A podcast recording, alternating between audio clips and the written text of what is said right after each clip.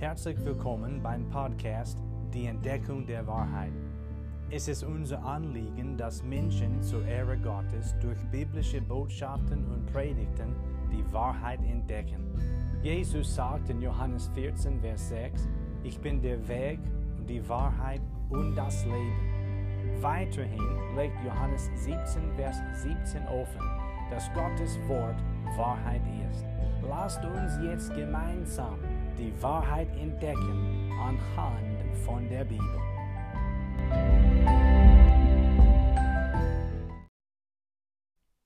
Wir kommen heute wiederum zu dem Brief an Philemon. Der befindet sich im Neuen Testament. Das Thema heute, Jesus, der vereinende Herr. Jesus Christus ist der vereinende Herr. Und diese Wahrheit können wir aus dem Philemonbrief ersehen. Nun, ich habe am Anfang dieser Predigtreihe schon etwas dazu gesagt, also über dieses Thema, dass Jesus der vereinende Herr ist, aber ich habe damals nicht so viel gelehrt und heute möchte ich es noch einmal zum Thema haben und einiges dazu erklären. Als Prediger versteht man, ich könnte von nun an nur von Jesus Christus predigen, also nur über Jesus predigen, nur ihn predigen von nun an. Und dann können wir auch, wir Gläubigen, von nun an nur über Jesus Christus reden untereinander meine ich jetzt. Und es wird immer noch trotzdem nur weitere Wahrheiten geben in Bezug auf Jesus und über Jesus, die erklärt und ausgelegt und gepredigt werden sollen. Wir können von jetzt an einfach nur Jesus Christus predigen und es wird immer noch weiteres zu sagen geben. Aber wir haben zum Thema heute Jesus, der vereinende Herr. Ich möchte nun einige Verse aus dem Philemonbrief vorlesen. Wir denken kurz heute über Jesus Christus nach, wie wir ihn in diesem Brief sehen. Innerhalb 25 Verse wird Jesus Christus achtmal erwähnt und wir lernen einiges über ihn aus diesen Versen. Ich möchte nun einfach die Verse vorlesen und dann machen wir weiter. Ich lese heute den ganzen Brief nicht vor, sondern die bestimmten Verse, die uns heute interessieren. Vers Nummer 1. Paulus, ein Gefangener Christi Jesu, und Timotheus, der Bruder an Philemon, unseren geliebten Mitarbeiter. Jesus wird hier erwähnt. Vers 3. Gnade sei mit euch und Friede von Gott, unserem Vater und dem Herrn Jesus Christus. Jesus ist hier erwähnt worden. Vers 5. Weil ich von deinem Glauben höre, den du an den Herrn Jesus hast, und von deiner Liebe gegenüber allen Heiligen. Noch einmal kommt der Herr Jesus vor. Vers 6. Damit deine Gemeinschaft im Hinblick auf den Glauben für Christus Jesus wirksam werde durch die Erkenntnis all des Guten, das in euch ist. Noch einmal sehen wir Jesus. Vers Nummer 8. Darum, obwohl ich in Christus volle Freiheit hätte, dir zu gebieten, was sich geziemt, Vers 9, so will ich doch um der Liebe willen vielmehr eine Bitte aussprechen, in dem Zustand, in dem ich bin, nämlich aus der alte Paulus und jetzt auch ein Gefangener Jesu Christi. In Vers 8 und in Vers Nummer 9 wird der Name Jesu Christi erwähnt. Nun, Vers 23. Hier steht's geschrieben. Es grüßen dich Epaphras, mein Mitgefangener in Christus Jesus. Und Vers Nummer 25, und dies ist eigentlich der Hauptvers für uns heute. Die Gnade unseres Herrn Jesus Christus sei mit eurem Geist. Amen. Wir haben in den letzten Wochen schon vieles aus diesem Brief betrachtet.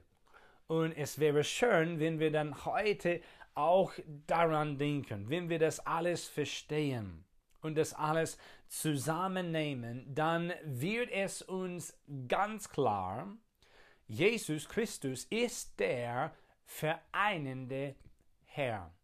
Vers 25 wird Jesus sogar wie folgt beschrieben, unseres Herrn Jesus Christus. Paulus hat dies natürlich unter der Führung des Heiligen Geistes geschrieben und das ist Jesus. Wenn es um Gläubigen geht, wenn es sich um Gläubigen handelt, können wir sagen, er ist unser Herr. Das ist unser Jesus.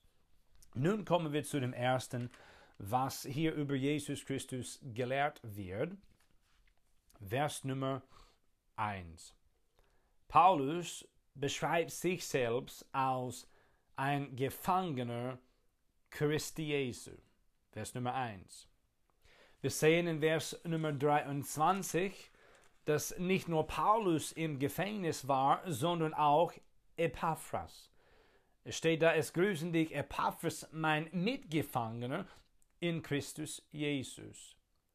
In Vers Nummer 24 schreibt er weiter, Markus, Aristarchus, Demas, Lukas, meine Mitarbeiter. Dies haben wir jetzt hier. Diese Männer werden erwähnt. Nun, Kolosser 4, Vers Nummer 10 ist auch wichtig. Ich möchte diesen Vers vergleichen. Hier steht es geschrieben: Es grüßt euch Aristarchus, mein Mitgefangener, und Markus, der Väter des Barnabas.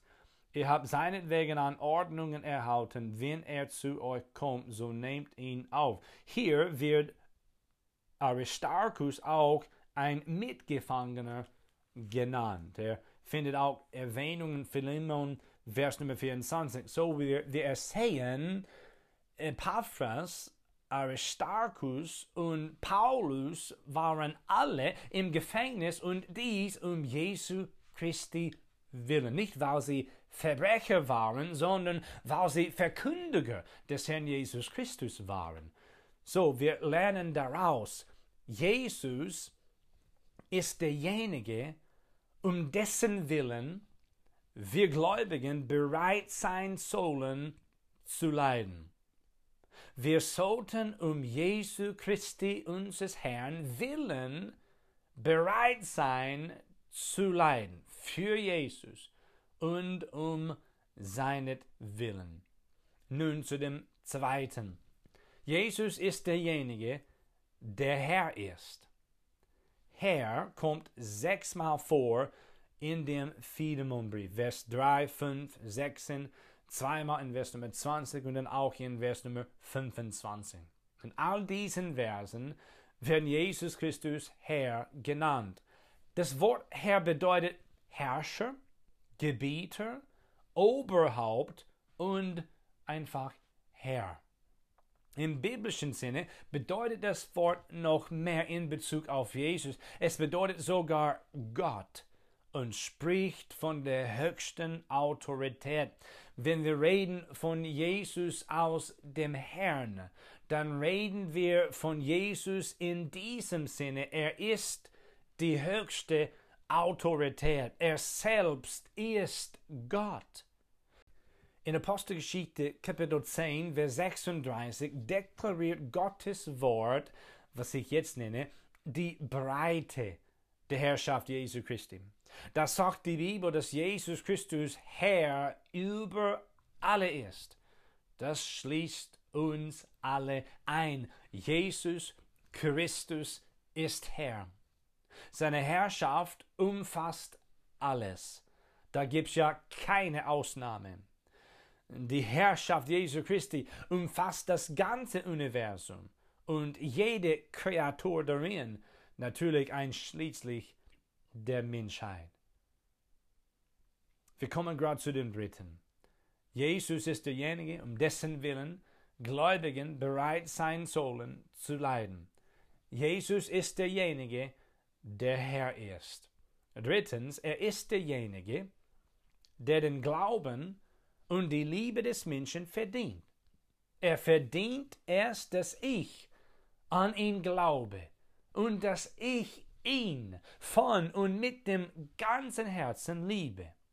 Und weißt du, der Herr Jesus Christus ist auch derjenige, der deinen Glauben verdient und deine Liebe verdient. Hier im Philemonbrief, Vers Nummer 5, lesen wir folgendes. Weil ich von deinem Glauben höre, den du an den Herrn Jesus hast und von deiner Liebe gegenüber allen Heiligen. Hier ist die Rede von dem Glauben an den Herrn Jesus und von deiner Liebe, also von der Liebe gegenüber den Heiligen, also den Geschwistern im Glauben. Und diese Liebe ist ja von einem Gläubigen zu einem anderen Gläubigen. Jedoch, wer bewirkt diese Liebe? Der Herr Jesus Christus, natürlich. Und wer an Jesus geglaubt hat, der liebt ihn auch. Also nicht vollkommen. Und natürlich können wir in der Liebe zu unserem Herrn Jesus wachsen.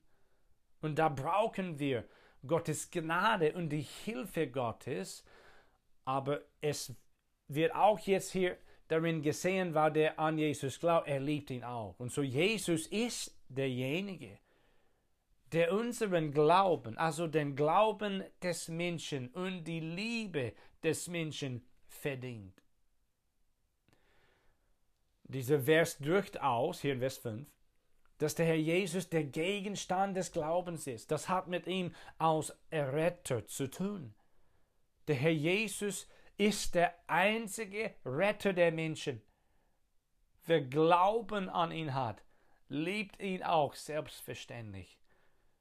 Wer an den Herrn Jesus wirklich glaubt, hat schon verstanden, wer Jesus ist und was er für uns Menschen getan hat. Und laut 1. Johannes 4, Vers Nummer 19, wir Gläubigen lieben Jesus nur, weil er uns zuerst geliebt hat.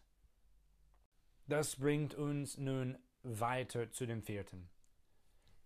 Jesus ist derjenige, der uns zum Segen für andere macht. Verse 5 bis 7 zeigen uns das.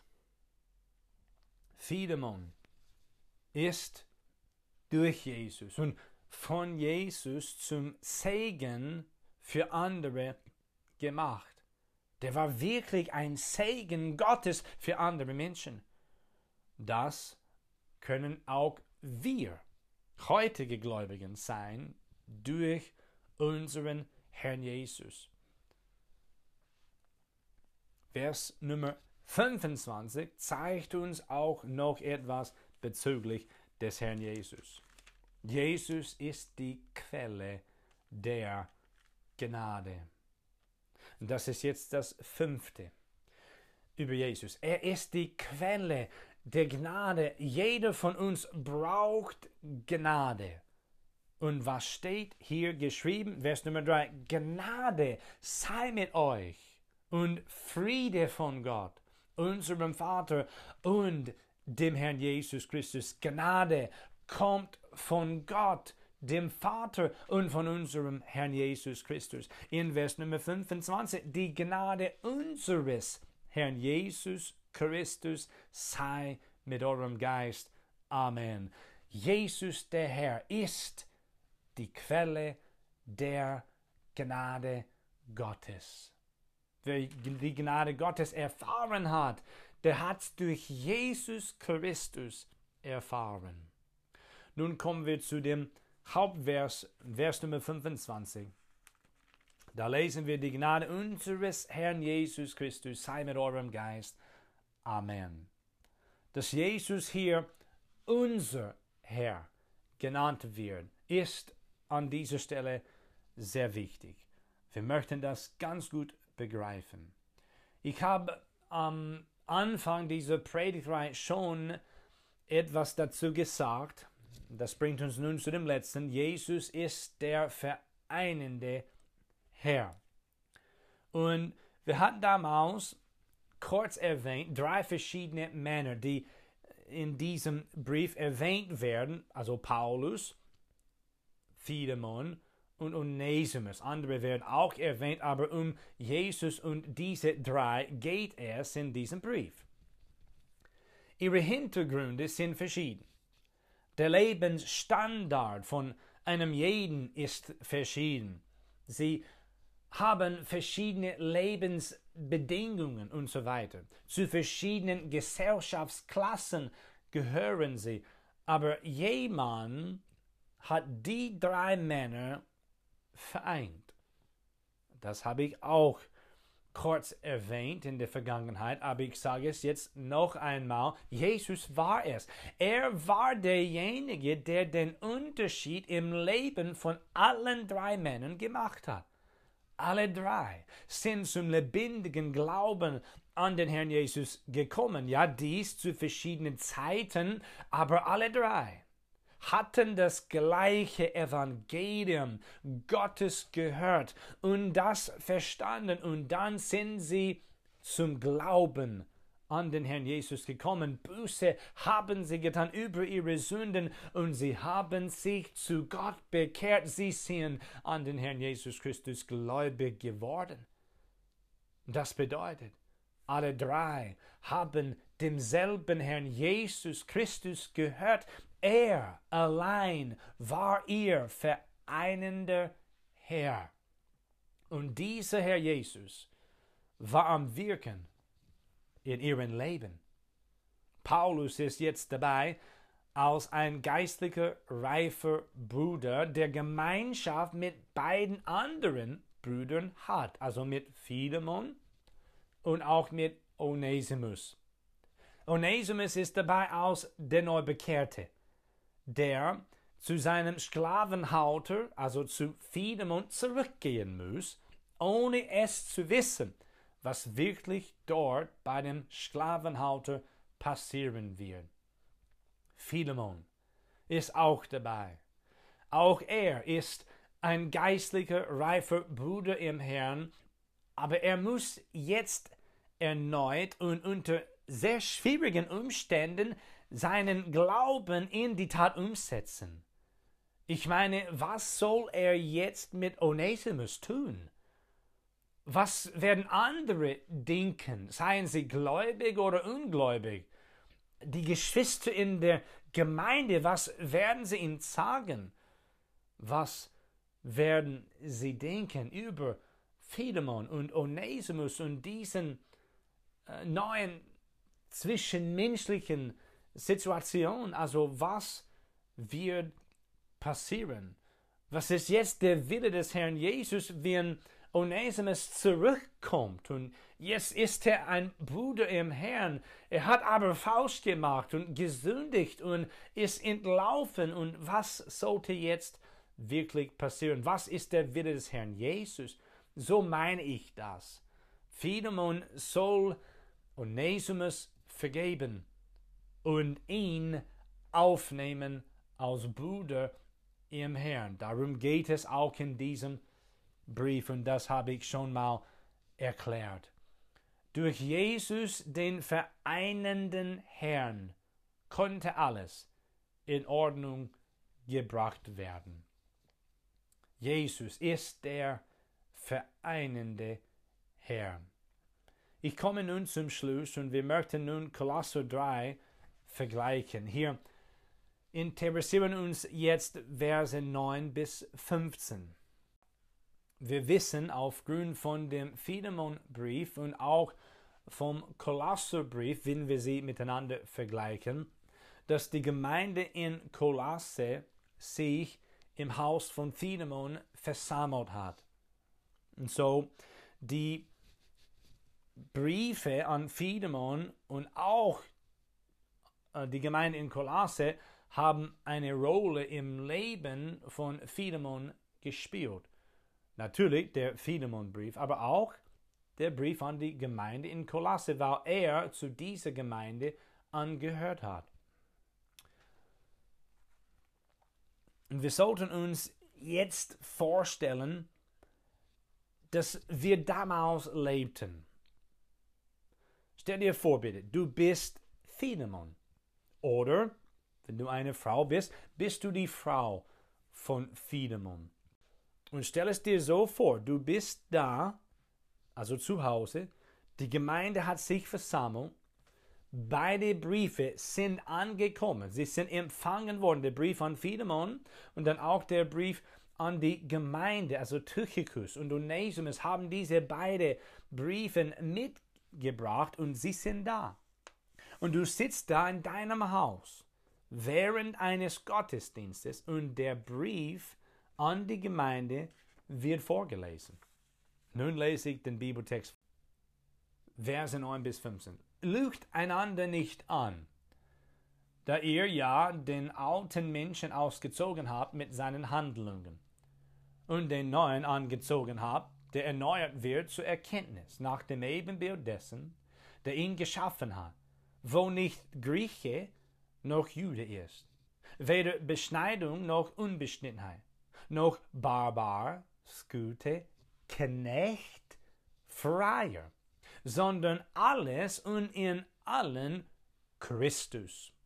So zieht nun an, aus Gottes Auserwählte, Heilige und Geliebte, herzliches Erbarmen, Freundlichkeit, Demut, Sanftmut, Langmut, ertragt einander und vergebt einander.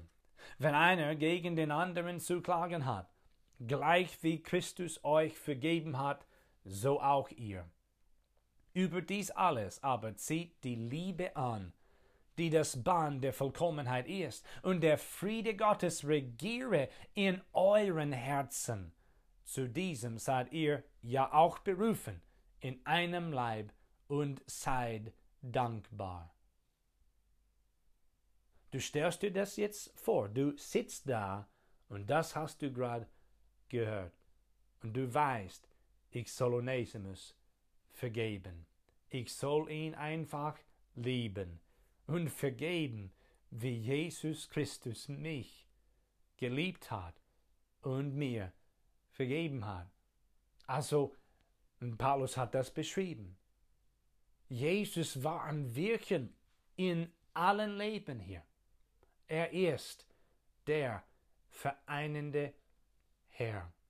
Und nun frage ich mich und ich frage dich, was wirkt dieser Jesus, der der vereinende Herr ist in meinem Leben und in deinem Leben jetzt? Was bewirkt er und was möchte er wirken? Geht es vielleicht um Vergebung? Geht es um Liebe? Geht es um den Dienst? Dass wir bereit sein sollen, für ihn zu leiden, weiß ich nicht, aber er ist der vereinende Herr, der am Wirken ist in verschiedenen Leben und in Ortsgemeinden und er will etwas Großes und Wunderbares zu der Ehre Gottes bewirken und wirken möge es geschehen zu der Ehre unseres Herrn Jesus Christus.